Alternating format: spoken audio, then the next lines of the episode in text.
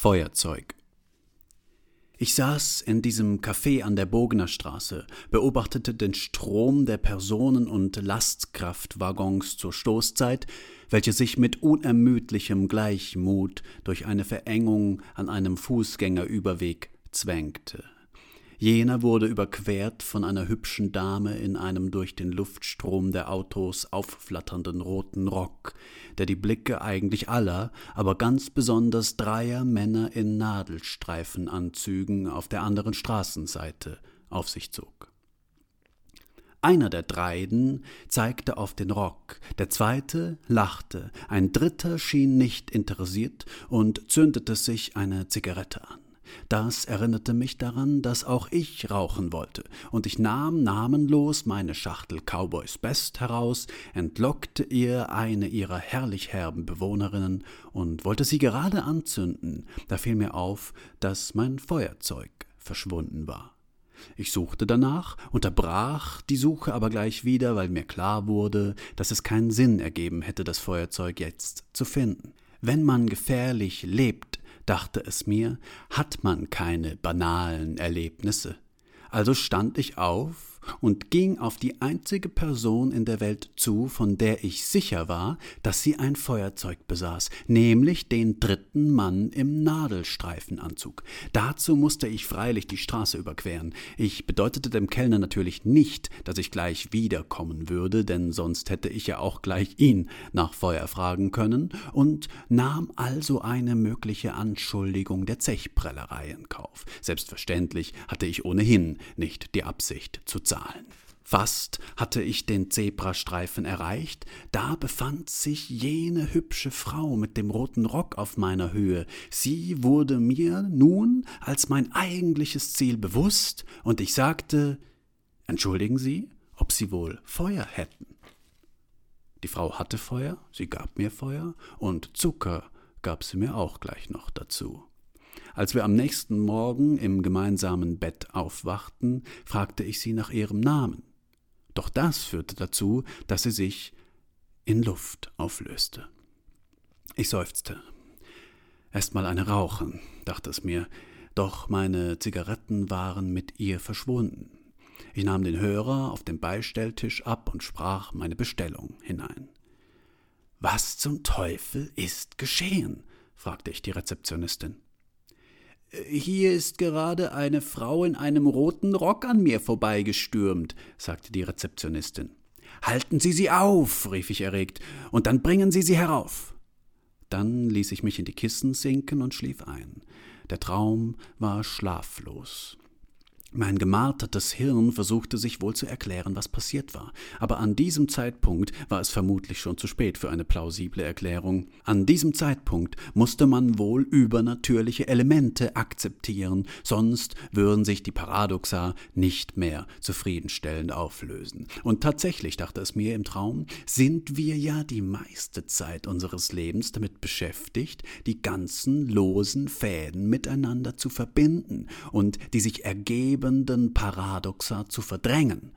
Kaum haben wir uns an die Verhältnisse gewöhnt, klopft ein neues Ungeheuer an die Tür. Ich erwachte. Doch nicht etwa an die Tür wurde geklopft, sondern gegen meinen Schädel, und zwar durch die Rezeptionistin. Ich erkannte sie an ihrer Uniform und natürlich, weil ich beim Einchecken mit ihr gesprochen hatte. Und die Rezeptionistin hielt mit der rechten die hübsche Frau mit dem roten Rock am Schlafittchen. Mit der linken hörte sie nicht auf, mir auf den Schädel zu klopfen. Es tat weh. Ich bin ja wach, sagte ich. Sie können aufhören, lassen Sie sie los.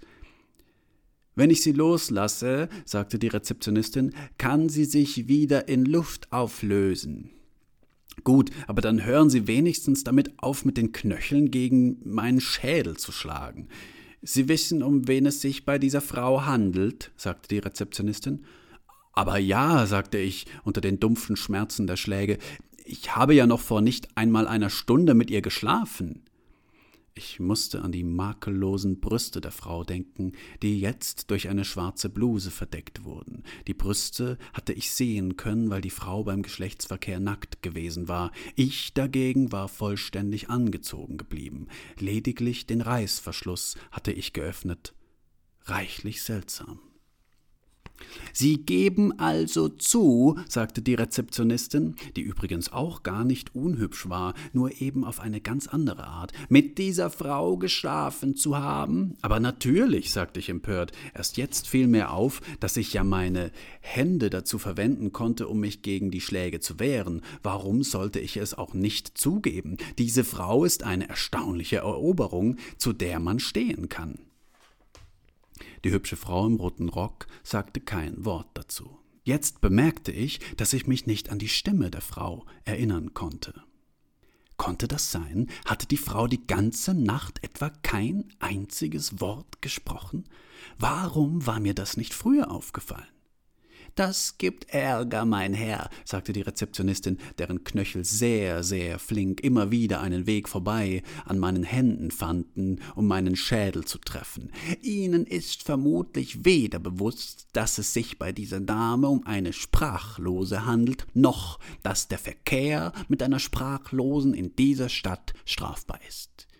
Aber was reden Sie da? rief ich schuldbewusst und starrte in das Gesicht der Frau im roten Rock. Natürlich kann sie sprechen. Ich habe mich die ganze Nacht mit ihr unterhalten. Stimmt's, meine Liebe? Ich war mir im selben Moment bewusst, dass ich in großen Schmierigkeiten war. Wenn dem so ist, sagte die Rezeptionistin, dann sagen Sie mir doch bitte einfach den Namen der Frau und ich lasse Sie gehen. Wie dumm von mir. Ich hätte mich daran erinnern müssen, dass die Leute in dieser Stadt einen schlimmen Fetisch mit ihren Namen betrieben. Ich war verloren. Mir blieb nichts anderes, als zu raten. Freiheit, sagte ich. Ihr Name ist Freiheit. Falsch, sagte die Rezeptionistin. Stimmt's, meine Liebe? Die Sprachlose nickte, sie grinste. Sag ihm deinen Namen, meine Liebe, sagte die Rezeptionistin. Komm, sag ihn ihm. Aber das ist doch gar nicht möglich, wenn sie sprachlos ist, stammelte ich. Doch die hübsche Frau begann zu würgen, unter Lachen zu würgen, immer heftiger, würgte und lachte sie, hielt sich den Bauch vor Lachen, hielt sich den Mund vor Würgen und brachte schließlich hervor Kalte Dunkelheit, kalte Dunkelheit, rief sie und lachte. Jetzt lachte auch die Rezeptionistin und sagte Kalte Dunkelheit, kalte Dunkelheit. Und sie beide hielten sich die Bäuche vor Lachen und ich stammelte Kalte Dunkelheit, kalte Dunkelheit, nackter Steinboden. Ich bin allein. Das dumpfe Geräusch von rauschendem Verkehr über mir dringt aus einem Schachtloch, aus dem außerdem noch Licht dringt, und ein leises Wispern ist da draußen, mir ist kalt, mir ist dunkel, man hat mich hier unten reingelegt, man nutzt mich aus, man verführt mich, man flüstert mir zu. Eine Stimme flüstert mir zu. Sie flüstert aus dem Schachtloch? Mir Folgendes zu. Hey du. Wer ich? Ich raffe mich auf, erst jetzt werden mir die Blessuren und alles bewusst. Ganz fürchterlich haben sie mich zugerichtet. Ja, du. Erkennst du mich nicht? Nein, wer bist du? Ich bin's, der Mann von der Straße. Auf der Straße gibt es viele Männer, logisch. Aber nur einen, der von Belang ist, wenn man gefährlich lebt. Das hatte ich natürlich gleich gewusst, ich hatte nur sicher gehen wollen. Du bist der Mann mit dem Feuerzeug. Ich bin der Mann mit dem Feuerzeug. Wärst du doch nur zu mir gekommen, Mann. Man holt sich kein Feuer bei sprachlosen Damen. Weißt du, sie ist eigentlich nicht sprachlos, sie ist nicht so schlecht, wie die Leute sagen. Red keinen Unsinn, flüsterte die Stimme aus dem Schachtloch. Ich bin hier, um dir zu helfen. Kannst du mich hier rausholen? sagte ich. Nein, das leider nicht, wisperte die Stimme, aber ich kann dir eine Frage beantworten. Gut, sagte ich, doch da wurde ich misstrauisch. Aber was passiert, wenn du mir die Frage beantwortest? Ich werde natürlich verschwinden, flüsterte die Stimme. Also gut, sagte ich.